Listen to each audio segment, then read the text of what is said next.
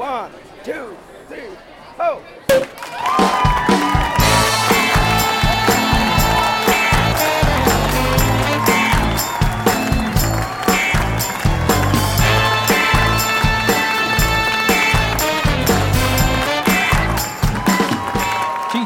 sejam bem-vindos ao Saca-Rolhas, o podcast mais divertido de vinhos que você já ouviu. Eu sou André Campoli, wine lover, redator, apresentador e aspirante de podcaster que trará a você o mundo descomplicado do vinho. Agradeço o seu play e te convido a nos visitar no Instagram. Basta procurar por arroba sacarolhasoficial. E como sempre, recomendo apreciar cada minuto deste podcast sem moderação, pois ele foi feito para você. Se beber, não dirija, mas se for beber, chame o papai. Este programa não é recomendado para menores de 18 anos. E comigo hoje, para organizar essa bagaça, ela, a queridinha e madrinha do Sacarolhas, a sommelier Marielle Lauterti. Boa noite! Tô aqui já com meu vinho na mão. E aí, Mari? Qual que é esse vinho que você tá na mão aí? Surpresa. Surpresa? É rosé? É rosé. Tem a ver com o tema de hoje ou não?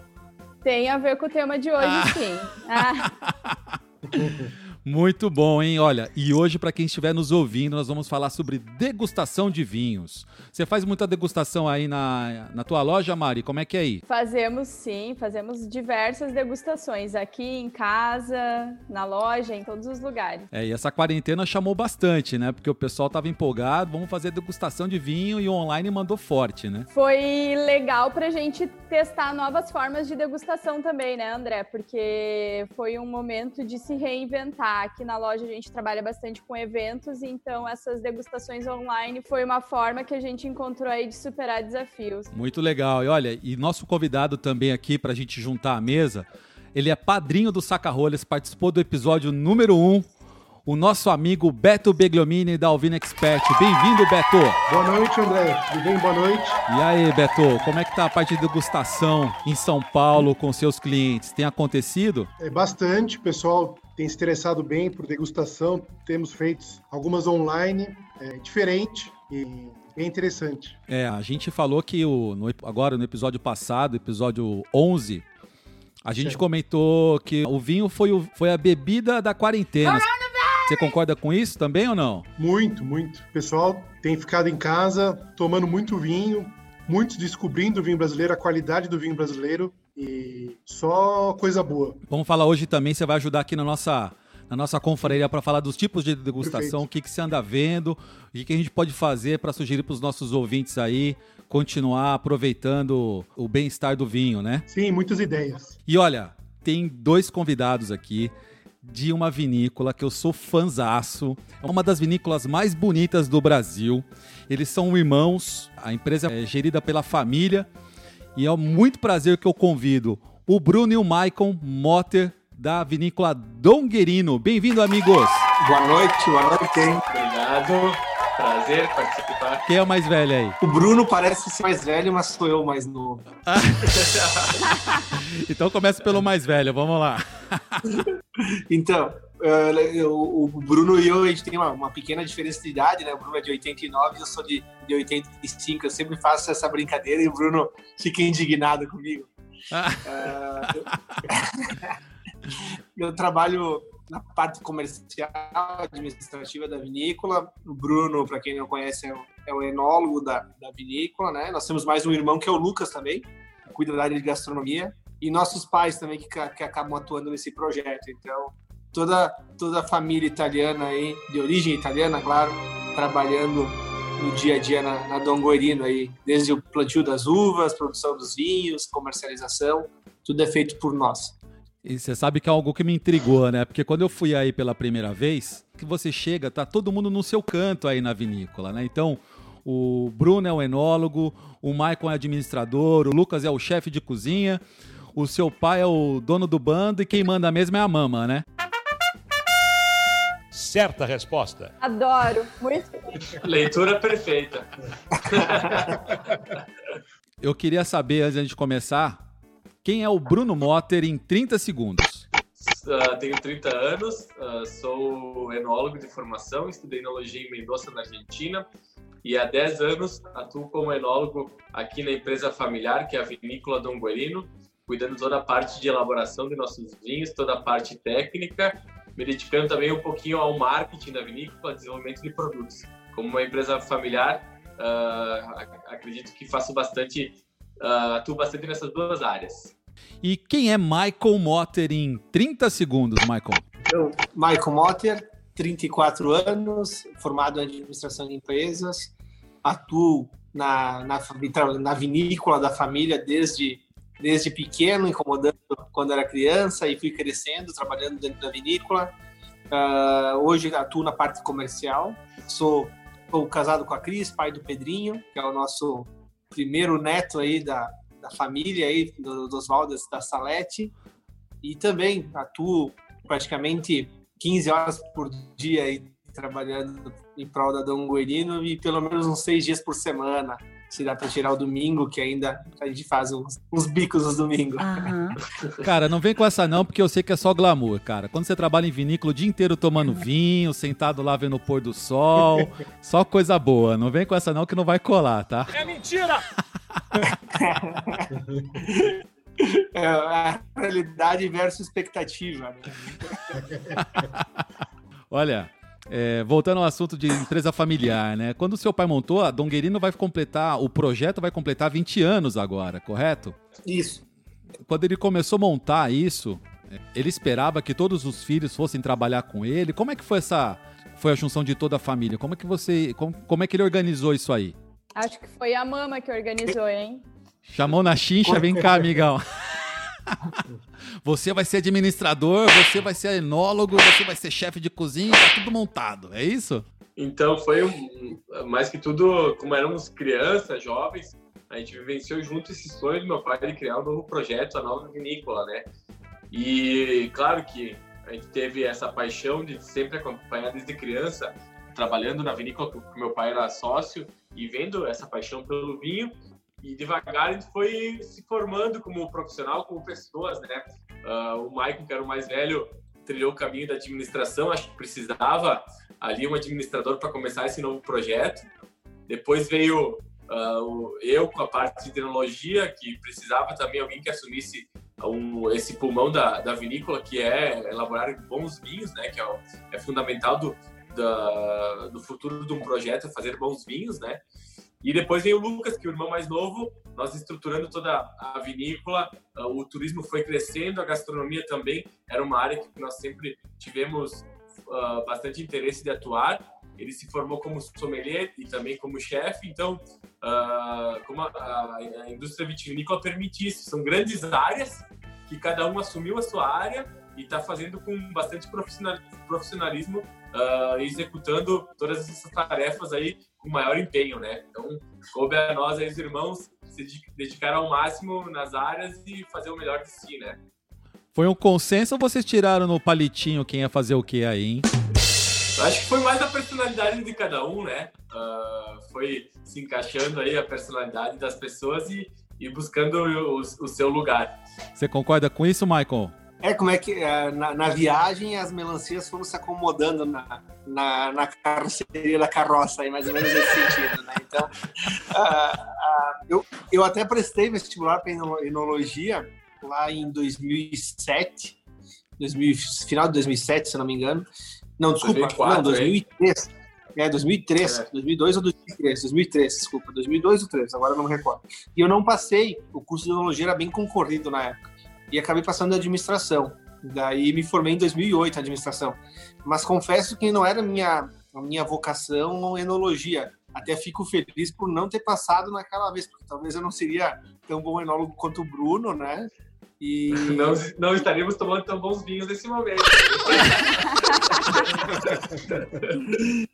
mas mas foi, foram momentos naquela época que o, que o Bruno estava em Mendoza também, meu pai elaborava os vinhos, né? Então o pai era um enólogo da prática, assim, ele acabou aprendendo, fazendo, aprendendo a elaborar vinhos com o pai dele de forma mais artesanal, foi evoluindo, aprendendo e depois somou o conhecimento do Bruno quando o Bruno voltou de Mendoza e, e dali em diante que a gente teve o nosso o nosso maior crescimento, assim, que a gente começou a criar uma, uma identidade mais forte, ser mais reconhecido com a volta do Bruno de Mendonça, né? E o Lucas, o mais novo, sempre gostou de gostou de cozinhar desde pequeno. Ele ficava mexendo nas panelas da mãe lá e ele sempre tinha sempre bastante guloso e, e, sabia, e aprendeu com a mãe, né, ao lado dele. Uh, acabou querendo fazer o curso de, de, gastronomia, né? Então, foi assim, até um, em termos de detalhes da história, assim, eu fui para o curso de administração de forma natural. O Bruno foi para Mendoza com 16 para 17 anos, empurrado pela mãe e pelo pai, né? Você não queria ir, Bruno? Ficou com febre 15 dias quando ficou em Mendoza lá, só na época, ele foi com o primo dele.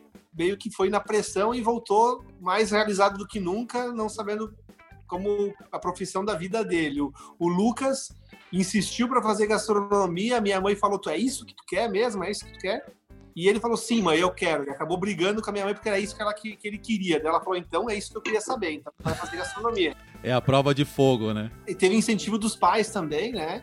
E, e cada um depois tentou desempenhar, bem tentando desempenhar o melhor de, da, da, sua formação, do seu conhecimento na área que, que atua, né? Então, acho que até numa fam uma família trabalhando, acho que tem que ter o amor entre a família, mas ao mesmo tempo a parte profissional que, que seja também bem intensa, que cada um desempenhe sua função com bastante entusiasmo, bastante força de vontade, que tente sempre ir pelo, pelo melhor, né? Pelo, que, que tenha bastante dedicação. Nem, nem sempre a gente acerta, mas acho que a, a, com, os, com os erros também a gente acaba aprendendo, né? Então, mais ou menos um resumo aí da, de cada um de nós, né? Muito legal. Sabe, André, que na história da Alvino, a Dom Guerino foi a primeira vinícola que a gente começou a trabalhar. Ah, que legal, eu não sabia disso. A gente conhecia eles já de um bar que tinha aqui em São Paulo, especializados em vinho brasileiro, e a gente adorava os vinhos, adorava o rótulo, muito bonito, né? O primeiro que eu lembrei, assim, de ir atrás foi a Dom Guerino. Aí eu liguei na Dom Guerino e falei, ó, gostaria de falar com o responsável por vendas. Aí, de repente, atende Michael Mota. Tipo, é o dono que atende lá. Falei do nosso projeto, tudo. E daí iniciou a nossa história com a Dom Guerino. Você vê que como as coisas crescem, né? É, não é à toa, não é à toa. Eu estive, quando eu estive lá no, no ano passado, eu comecei a olhar os vinhos, experimentar. Chegou o Bruno lá, foi um, já foi, ele foi direto no Traços, né? Que é o vinho ícone da vinícola. E de lá eu levei um punhado desse traços, comprei a Double Magno do traços, comprei os terroirs e ainda falei, olha, eu acho que não vou levar o Malbec não, porque o Malbec eu não sou muito chegado, já tomei bastante. O Bruno falou, não, você vai levar esse Malbec sim. Trouxe o Malbec, eu me arrependi de não ter trazido duas garrafas. Puxa vida, que vinho, que vinhaço, vinhaço a linha da Donguerino. Então, se, se mostrou que eles têm muita competência e vai longe. E por falar vai longe, por ser uma empresa familiar, como vocês estão enxergando os próximos 20 anos da Donguerino, hein? Então, uh, essas reuniões de 20 anos com minha família às vezes estão no, no café ou no almoço, né? Então é aquelas coisas que se soltam ali, mas que no fundo existem as verdades. Uh, nós pensamos a Bolino daqui 20 anos como uma empresa bem sólida. Uh, a gente pensa em cada vez mais trabalhar nossos vinhedos, ver as cepas, os clones, entender mais o nosso terroir aqui da Alto Feliz, que é um terroir que fazem 20 anos que nós estamos aqui. Aprendemos muito já nesses 20 anos, mas a gente sabe que pode extrair ainda muito mais uh, no potencial da natureza, das variedades de uvas que, que estão cultivadas aqui. Uh, hoje nós estamos a, a, praticamente cinco vindimas elaborando um volume que meu pai pensava de elaboração há 15 anos atrás no projeto da vinícola Dom Guerino, quando ele construiu a nova vinícola. E nós não pensamos ampliar a nossa produção. Talvez, ao invés de darmos um passo à frente em volume, nós damos um passo atrás em volume para crescer em qualidade e não em quantidade. A gente sabe da, das dificuldades de, de, ser uma empresa muito grande, depois ter essa responsabilidade de, de colocar toda essa produção no mercado. Então, a gente vai prezar muito, muito pela qualidade dos nossos produtos. As nossas linhas bases, nesse, nesse momento, as linhas entradas, vinhos jovens, até, até a linha intermediária, estão bem estruturadas Uh, são vinhas que, uh, linhas que nós, nós temos boa quantidade de vendas, de volume. Talvez nos próximos anos a gente lance, lance vinhos de explorar bastante o nosso terroir, os nossos, nossos vinhedos aqui de Alto Feliz, vinhos de pequena escala, mas que coloquem o máximo da nossa paixão, do nosso conhecimento, da nossa história e que expressem todo, tudo isso na, nas garrafas, né? Então, a colheita 2020 já vai permitir isso. Alguns pequenos lotes nós vamos elaborar de vinhos pontuais, vinhos icônicos, uh, que não vão representar volume de elaboração, mas sim representar toda a essência do nosso trabalho, né? E cada vez mais estruturar o enoturismo aqui. O enoturismo é uma ferramenta que nós acreditamos muito e que é a melhor ferramenta para mostrar o nosso trabalho e fidelizar consumidores, proporcionar experiência por trás de nossos vinhos. Então, por isso que há uh, dois anos atrás, vai, vai completar agora em setembro, nós inauguramos esse novo espaço de enoturismo para cada vez mais abrir as portas, mostrar o nosso trabalho aqui em meio à nossa, nossa empresa, nossos vinhedos. E é um pouquinho da, da linha que nós vamos seguir daqui para frente, né? Uh, claro que 20 anos é, é bastante tempo, né? Mas eu diria que para os próximos 10 anos a gente vai focar bastante nisso. Todos os nossos investimentos de vinícola, a parte tecnológica, a gente está bem suprido e nos dá um luxo, às vezes, de, de, de plantar uh, vinhedos de forma um pouquinho diferente, trabalhar mais lá, na, lá no campo, que é onde que nascem os vinhos, e, é, e é, eu diria que 90% do bom vinho está no vinhedo. Então a gente vai focar bastante nos nossos vinhedos para cada vez entender mais isso. Legal, muito bom. Ô Bruno, vamos falar um pouquinho da tua vida em Mendoza, que você se formou lá. Então, eu morei em dois, de, de 2007 a 2011, uh, ah, esses quatro anos consecutivos em Mendoza, e depois, e depois em, em 2012 eu ia e voltava fazendo as provas finais na faculdade, né? Eu estudei enologia na faculdade de Juan Agustín Massa, que era um curso que era uh, vespertino e noite, né? Então, me dedicava bastante, estudava muito, Uh, sabia que quanto mais estudava antes, eu, eu, queria, eu voltava formado para assumir essa, essa nova área da vinícola, essa responsabilidade. Então, realmente, de, de segunda a sexta, uh, estudava muito. Aos sábados, aí tinha o dia, o dia livre para curtir Mendoza. Mendoza é uma cidade bem bacana para se curtir. Tem a, questão dos bares, enfim, a Rua Aristides, que era uma rua bem bacana. Então, sempre os companheiros de faculdade sempre estavam dispostos aí a fazer as juntadas, né, para tomar um vinho, para se divertir um pouco. E ao domingo também sempre procurava uh, ir aos parques, à montanha, que é a coisa de, de Mendocino é ou você vai ao parque, o Parque São Martin, que é um parque bem bonito lá, caminhar, fazer algum esporte, enfim, andar de bicicleta, ou ir à montanha, fazer um assado no meio do nada, no Rio Mendoza. Era um pouquinho da, da minha rotina lá. E sempre, claro, regado a um, a um bom assado e a um bom vinho, né? A Pô, é inspiração, é bom, não, não sei se tinha muitas inspirações, porque eu era uma pessoa muito jovem em formação, então era tudo era tudo era novo, tudo tinha que se, se aprender, né? E acabou que foi uma, uma, uma bela fase da minha vida e, e, com certeza faria tudo, tudo novamente. Então, quando o Bruno voltou de, de Mendoza, ele voltou com uma parte da história dele de Mendoza junto, que é um carro, né? Que é o Fiat 600, o Fitito, que é o carro que ele usava no dia a dia dele lá em Mendoza, né? Todo mundo conhecia ele por causa desse Fiat 600, que é o carro que estampa o rótulo do Malbec Vintage, né? Que é o, o nosso tinto mais vendido. Então, por isso também a, a nossa identidade é muito forte com o Malbec e também agora com o Torrontés, que a gente plantou fazem um, um, é um, pouco mais recente, mas já faz um belo tempo também. E esse, esse Fitito era o carro das aventuras do Bruno lá em Mendoza, né? Esse, então, esse carro falasse, hein, meu? Se esse carro falasse. Ainda bem que ele não fala. mais história ainda, né, para contar, né? Então, ele concluiu o curso, trouxe o carro para o Brasil, né? Parte dele veio rodando, parte veio sobre guinchado, mas chegou ao Brasil com o carro e esse carro se encontra exposto lá na vinícola, né? E, e é o carro que, que estampa o rótulo do Malbec e do Torrontés da linha Vintage, né? Então, uh, ainda, tá, ainda está, está com placas da Argentina esse carro lá exposto dentro da vinícola. Muito legal. Ô, Titio, as titias dão muita moral lá ou não? Como é que é, Bruno? Muito bueno! Foi uma fase bem bem difícil, né, cara? Não era fácil, não. Difícil ou boa, né? As argentinas, você conhece ela. É... Difícil porque ele não, ele, ele não tinha moral alguma lá, não pegava nem gripe. Aí uma tosse pra ti, pega gripe. E sai fora. Eu diria que foi um, um intensivo de, de argumentos, né? Porque a Argentina você conhece, eu tenho que sair para tomar um café no outro dia, você é todo um ritual, né? Então, aprimorou depois quando eu voltei aqui, ficou mais fácil as coisas. E falando um pouco agora de degustação, né? Vamos entrar no tema de degustação.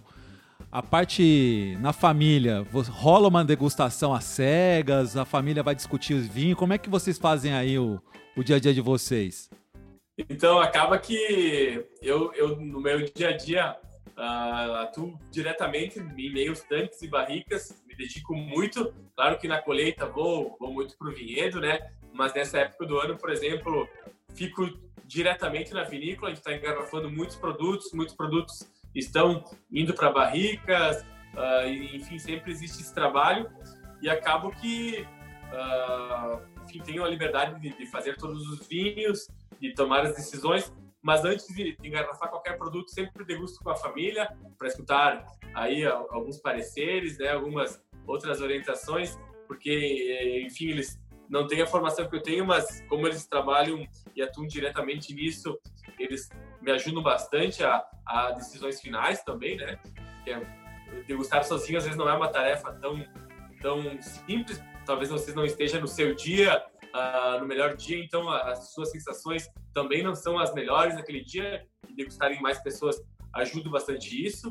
Uh, e aqui, durante o final de semana em casa, acaba que para a gente desligar um pouquinho do, do que a nossa vinícola, a gente acaba provando produtos de outras empresas, ver como o mercado está atuando, para, enfim, proporcionar diferentes experiências e para nos, nos, construir como, como pessoas também e ver, ver todo o trabalho e esmero dos outros produtores também, né? Uh, ô, Michael, rola uma cutucada na hora do almoço lá. Que vinho é esse aqui que você tá fazendo, Bruno? Oh, tá legal, não tá legal? Como é que vocês fazem no dia a dia aí? Ou o Bruno manda, eu trouxe o vinho, vai tomar e pronto. Como é que é isso aí entre irmãos? Não, acho que rola um apoio, né? Às vezes, assim, a, as opiniões divergem. Uma pessoa tem uma, da família tem uma sensação sobre o vinho, a outra tem outra, mas aí discutindo chega no consenso. Tem esse detalhe para ser aprimorado. Ah, o que é isso? Mas, assim, o que nos deixa tranquilo é que as últimas safras foram safras maravilhosas e o trabalho que a gente faz no, no vinhedo faz com que os vinhos naturalmente fiquem bons, né? Enfim, mais ou menos nesse caminho, assim, o pensamento da família e do projeto, né? O que acontece quando vocês vão tomar um vinho, por exemplo, rola? É porque eu vejo às vezes vocês fazendo um churrasco aí na, na Donguerino com os amigos enólogos também. O que acontece quando você pega aquele vinho e fala assim, puta que vinho bacana, você tá experimentando no Natal, você tá pensando com você mesmo, puta que vinho bacana, mas não foi eu que fiz. Rola uma cutucada no amigo, fala assim, hum, peguei um brete aqui, você não pegou não? Ô louco, meu! Os enólogos ficam se cutucando, né? O Bruno pode falar bem disso, né? O pessoal às vezes fica o melhor vinho do enólogo, às vezes ele é alfinetado pelo outro, né? É uma forma de, de ficar tirando sarro, né? Mas é bem, é bem positivo, porque o pessoal sabe que é brincadeira, né? Que não é, que não é levado a sério isso, né? É, eu acho que quando o, degustamos um belo vinho, se deve falar no momento que é um baita vinho, porque nós sabemos toda a dedicação, todo o tempo por trás de cada garrafa, né? A gente às vezes passa anos ali de suor, de suor, trabalho, acompanhando todo o projeto, para às vezes ter, ser, uh, enfim, uh, vamos fugir a palavra, ser avaliado em, em 30 segundos na taça, né? Então, a gente tem que ter, por mais que o Silvinho é bom, tem que falar com certeza. E se o vinho às vezes não, não, não alcançou aquela expectativa, a gente tem que tomar também um pouquinho de cuidado por trás, tem que falar, tem que se, tomar as palavras certas. Uh, ah, talvez possa melhorar isso, naquilo, mas por mais que às vezes que o vinho não, não agrade, a gente tem que ter essa sensibilidade de, de, saber que existiu todo o melhor de cada produtor, de cada viticultor por trás de, de cada garrafa, né? Claro que quando a gente degusta um grande vinho, do, por mais que seja uma, uma, empresa que não seja nossa, a gente fica feliz porque uh, sinal que o Brasil está num bom caminho, né? E, e que todos vão ganhar lá no final com isso.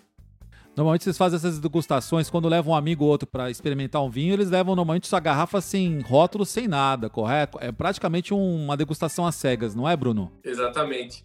A gente leva os vinhos e, e, e busca se parecer do outro, né? Porque, como eu te, eu te comentei, às vezes, como um só degustador, a gente não tem uh, a sensibilidade de, em outros aromas, em outros aspectos que outro degustador tem, né? Então é sempre importante essa opinião do outro para saber. Que legal, cara. Agora olhando na outra ponta, né? Para quem está nos ouvindo, fala assim: "Poxa, eu gosto de fazer degustação, conversar com meus amigos para discutir como é que achou, o que achou do vinho". Quais são as opções que o pessoal tem utilizado muito hoje para fazer degustação? Tanto o Beto quanto a Mari pode responder essa aí. Quer falar, Beto? Muita degustação online, né? Nós fazíamos muito na, na, no nosso escritório degustações presencial com as pessoas, e isso mostrando a qualidade do vinho brasileiro e diversas vinícolas. É, e hoje é, nós mudamos para o online, né? então é, mandamos, é, fazemos é, seleções de vinhos para as pessoas e pode ser uma degustação ou uma aula sobre aquele vinho ou aquela, aquele tipo de uva. Existem diversas formas de degustação, né? Podem ser um tipo de uva, pode ser é, uma vertical, pode ser é, diversas vinícolas com uvas diferentes. Qual que é o mais comum aí? Eu acho que diversas vinícolas com, tipo, mostrando bastante a qualidade dos vinhos, tudo, acho que é bem interessante. Ô Mari, você faz essa essas visitas guiadas também, essas degustações guiadas com os seus clientes aí? Visita e degustação. Você, você, sabe, né, André, assim, desde que nós nascemos aqui, o Depósito Vinhos, ele veio com, essa, com esse propósito de levar experiências a partir de degustações.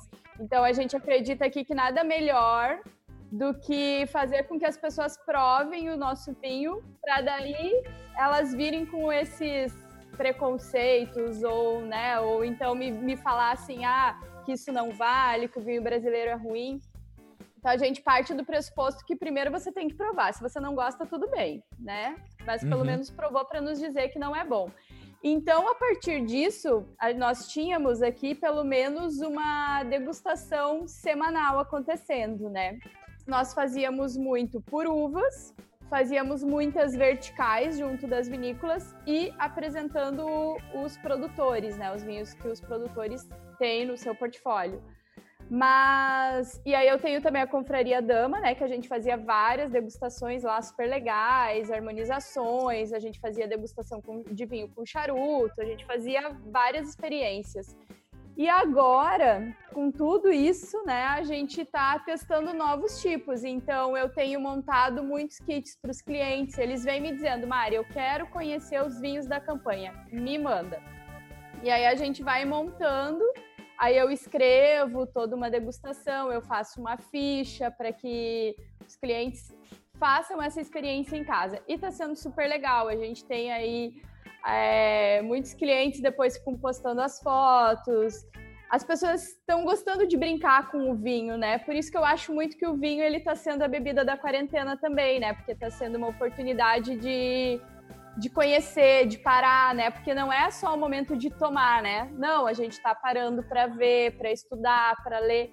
Então é isso. Até esse domingo a gente fez uma degustação vertical de uma vinícola, da vinícola Hélios de Taná. Nós provamos um Taná 2006, um Taná 2010 e um Taná 2013 deles e foi uma experiência super legal. Eu estava agora há pouco falando com o Beto fora do ar e ele me disse o seguinte: parece que ele tem cinco ou seis safras da uva Teródogo, que é uma das uvas ícones, ou, pelo menos foi uma das uvas que vocês trabalham bastante aí na Donguerino. E eu acho que ele poderia provocar, inclusive, uma degustação vertical dessas uvas. O que, que você acha, Beto? Vamos nessa? Sim. Existia um projeto para a gente fazer uma vertical. Como a gente trabalha com restaurante, tudo, a gente queria fazer uma vertical em um restaurante. E com a pandemia mudou acabou não tendo essas é, verticais, né? Muito interessante fazer uma vertical online, né? Eu acho que vai ser um projeto que, que vai é, precisar de uma logística bem apurada, mas eu acho muito interessante. Nós temos seis safras do Teródogo aqui, 13, 14, 15, 16, 17 e o lançamento Origine Teródogo. Olha aí. Origine Teródogo 1880 que é, remete à vinda da família Motter para o Brasil. Não, vinhaço. Eu acho que seria interessante o Bruno falar sobre a, a né, que é uma é uma uva que é muito interessante para o envelhecimento, né? Então é, é essa a nossa é, intenção mostrar essa capacidade do envelhecimento da Teródogo. Eu falei certo, a uva ícone da, da vinícola foi a uva, é a uva Teródogo para vocês hoje ou não, Bruno? Então, é uma das castas que a gente trabalha e acredita muito na vocação natural aqui do nosso terroir, Alto Feliz. Não foi a primeira casta cultivada, mas veio logo na sequência, tá? Uh, é uma uva italiana, do norte da Itália, a mesma região que veio a nossa família do Trento. Tá? Lá no Trento tem o Vale Rotaliano, que uh, cultiva essa uva é, já há muitos e muitos anos. E meu pai traz essa casta para cá, para nossos vinhedos, para resgatar a nossa história através dessa uva. A nossa família veio em 1880 de lá para cá, né, da Itália, e por isso o Terol de Origem de 1880 tem essa história e a gente tirou ele da linha reserva e criou esse vinho porque sentimos a necessidade de contar o, a real história dessa uva, né? Então, a Teroldigo é uma uva que se adaptou de forma excelente a nossos climas aqui. Uh, todo ano, dessas safras que você não comentou, comentou antes, Beto, a gente todo ano trabalhou muito bem essa uva e todo ano ela se expressa de excelente forma. Então acabou que se tornou uma variedade bem icônica da nossa empresa e ampliamos nossos vinhedos. Nós temos ela nesse vinho, temos no vinho Terroir Select, que é um vinho de uma parcela mais restrita, que elaboramos apenas algumas barricas novas desse vinho, e também ele é componente, ele é componente do blend Traços, que é nosso ícone. Então, é uma uva que além de ter uma tipicidade varietal e uma personalidade muito forte, ela cai muito bem nos blends. E acabou que, pelo trabalho, por esse carinho que nós temos por trás dessa casta, uh, trabalhando por bastante tempo já com ela, uh, se, tornamos, se tornamos uma empresa bastante uh, com bastante referência nessa uva. Ah, legal. E Beto, quantas garrafas a gente vai conseguir fazer? Quantas, quantas degustações nós vamos conseguir fazer, então, se você propor fazer essa degustação vertical? É, comigo aqui eu tenho de cada safra duas garrafas. Então dá para fazer uma primeira. dá para ninguém, pô. Uma primeira vertical. É... Que eu acho que já tem alguns interessados, né? que eu venho comentando. É, eu sou um deles. E... Pode pôr aí. É. Não vai não, amor. Beto não vai beber elas antes. Não, estão aqui na minha adega, bem separadas, bem guardadas. Bom, são duas garrafas de cada safra. A gente dividindo sim, sim. vai dar em torno de 10 kits aproximadamente. É, 10 a 12 kits. 10 a 12 pessoas, mais ou menos, por. E só para quem estiver em São Paulo. É, acho que provavelmente vai ser difícil ter uma logística fora de São Paulo. Mari, desculpa aí, Mari. Ah, mas eu, eu, eu faço uma visita a vocês. Ah, é? Tô aguardando. Já adianto que o Beto nos convenceu bastante para conseguir essas garrafas aí. E é. não foi fácil conseguir toda essa coleção. A gente está formando a nossa enoteca da vinícola. Uh, de 2015 para cá tem mais vinhos, mas aquelas primeiras safras aí que ele conseguiu aí não foram parte do acervo da adega aqui atrás. Ó. Pô, vamos, vamos aguardar. Eu quero participar dessa, dessa degustação vertical, hein, para conhecer melhor a Teródogo, que é uma das uvas que eu me surpreenderam ano passado, quando provei pela primeira vez. E para quem tiver interesse por essa degustação vertical, basta procurar por Alvino Expert no Instagram e mandar um direct para eles lá, que eles te mandam mais informações, tá bem? E vocês querem deixar aí algum recado para os nossos ouvintes nesses minutos finais? Uh, mais que tudo, aproveitar aí uh, para dizer que o vinho brasileiro está num, num, momento muito bacana. Uh, os últimos, as últimas vindimas foram ex excepcionais. Toda a dedicação e trabalho que se tem por trás do produtor hoje está fazendo as coisas com bastante excelência, com bastante conhecimento isso está tá repercutindo bastante nas taças. Hoje nós estamos ganhando em qualidade, né? O vinho brasileiro, é claro que a produção não, não é tão grande, mas cada vez mais está aprimorando todos, todas as etapas do processo e cada vez ganhando mais qualidade. Nessa, nesses últimos meses aí nós viemos crescendo o vinho brasileiro muito no mercado, deu um salto de, de quase 30%, 40%, se eu não me equivoco, no, no meio de uma, uma pandemia. Isso é, é muito gratificante, mostra que no momento de dificuldade uh, o brasileiro está, claro, consumindo nossos vinhos, mas está consumindo vinhos com muita qualidade, né? Então ele está numa nova fase do vinho brasileiro, não só a nossa vinícola, a vinícola Dongorino, mas vários produtores estão fazendo esse trabalho com muita dedicação e profissionalismo e o consumidor vai ser agraciado daqui para frente com, com, belos vinhos com certeza. E aí, Maicon?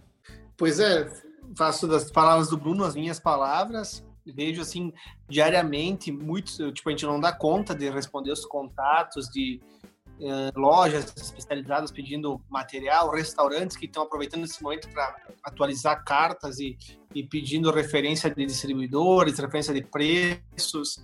É um momento único do vinho brasileiro, a gente tá, esse momento que a gente está vivendo, né? O produto está sendo prestigiado, está sendo valorizado pelo consumidor brasileiro e nos deixa muito feliz porque é um reconhecimento de um trabalho de, de muito tempo. E gostaria também de falar para aqueles consumidores que ainda não deram o braço a torcer para o vinho brasileiro, aproveite e vão logo, porque senão vai acabar, né? Senão não vai dar tempo de provar, né? Muito bom. E acaba, hein? Ô Mari, vamos fazer. Vai pegar carona no Beto, vamos fazer um em Porto Alegre também? Como é que é? Vamos, só preciso que o Bruno libere algumas preciosidades aí da adega. vamos fazer uma contabilidade aqui do, do que temos em estoque aí e vamos, vamos ver se é possível. Vamos lá. Ah, legal. Beto, então assim, vou te deixar a responsa aqui. Legal. Vou, para quem tiver interesse acompanhar, hoje a gente está falando no, agora, a gente está em meados de junho, 17 de junho precisamente. Então o Beto vai já lançar uma campanha para ser lançada para a degustação no começo de julho. O que, que você acha, Beto? Vamos fazer nessa nesse vamos cronograma aí. Tamo dentro. Então tá bom. Para quem ouviu o podcast antes e quiser participar, talvez tenha uma vaga para você lá, então, viu? É, corra. corra que não são muitas garrafas. Sim, sim. Vamos fazer um brinde, né? Brinde online aí, né, galera? Opa! Cheers! Fiquei curioso em saber qual era o rosé, né? Que, que a nossa amiga estava degustando, né? Era surpresa, né? Ela falou que ia comentar qual que é o vinho. Ah, é verdade, olha aí, André. Essa cor eu conheço, hein? Ah, é? Essa cor. Eu, eu também conheço essa cor, eu acho. Na verdade, o que eu queria, né, era o Terroir Selection, mas daí a verba tá curta essa semana, tivemos para os sinais. Ah, o Chardonnay, o Chardonnay é demais, viu? Nossa. Ah, é demais. E o problema é o seguinte, é que daí a, a minha sócia, tá ela, ela fica me cortando. Não, Maris, daí a gente tem que vender, não dá para tomar. Vamos pro outro, vamos pro outro. É, tem, tem gente assim também. Ah! Pessoal, foi um prazer ter gravado com vocês hoje. Eu quero fazer esse brinde aqui, um tintim para todos vocês. Espero vê-los em breve. E se você gostou da nossa confraria, não deixe de indicar o nosso canal para os seus amigos, arroba sacarolhasoficial. Por hoje é só. O importante é que fizemos mais amigos e esperamos que tenham gostado. Beijo grande e até a próxima taça. Tchim, tchim. Valeu, gente.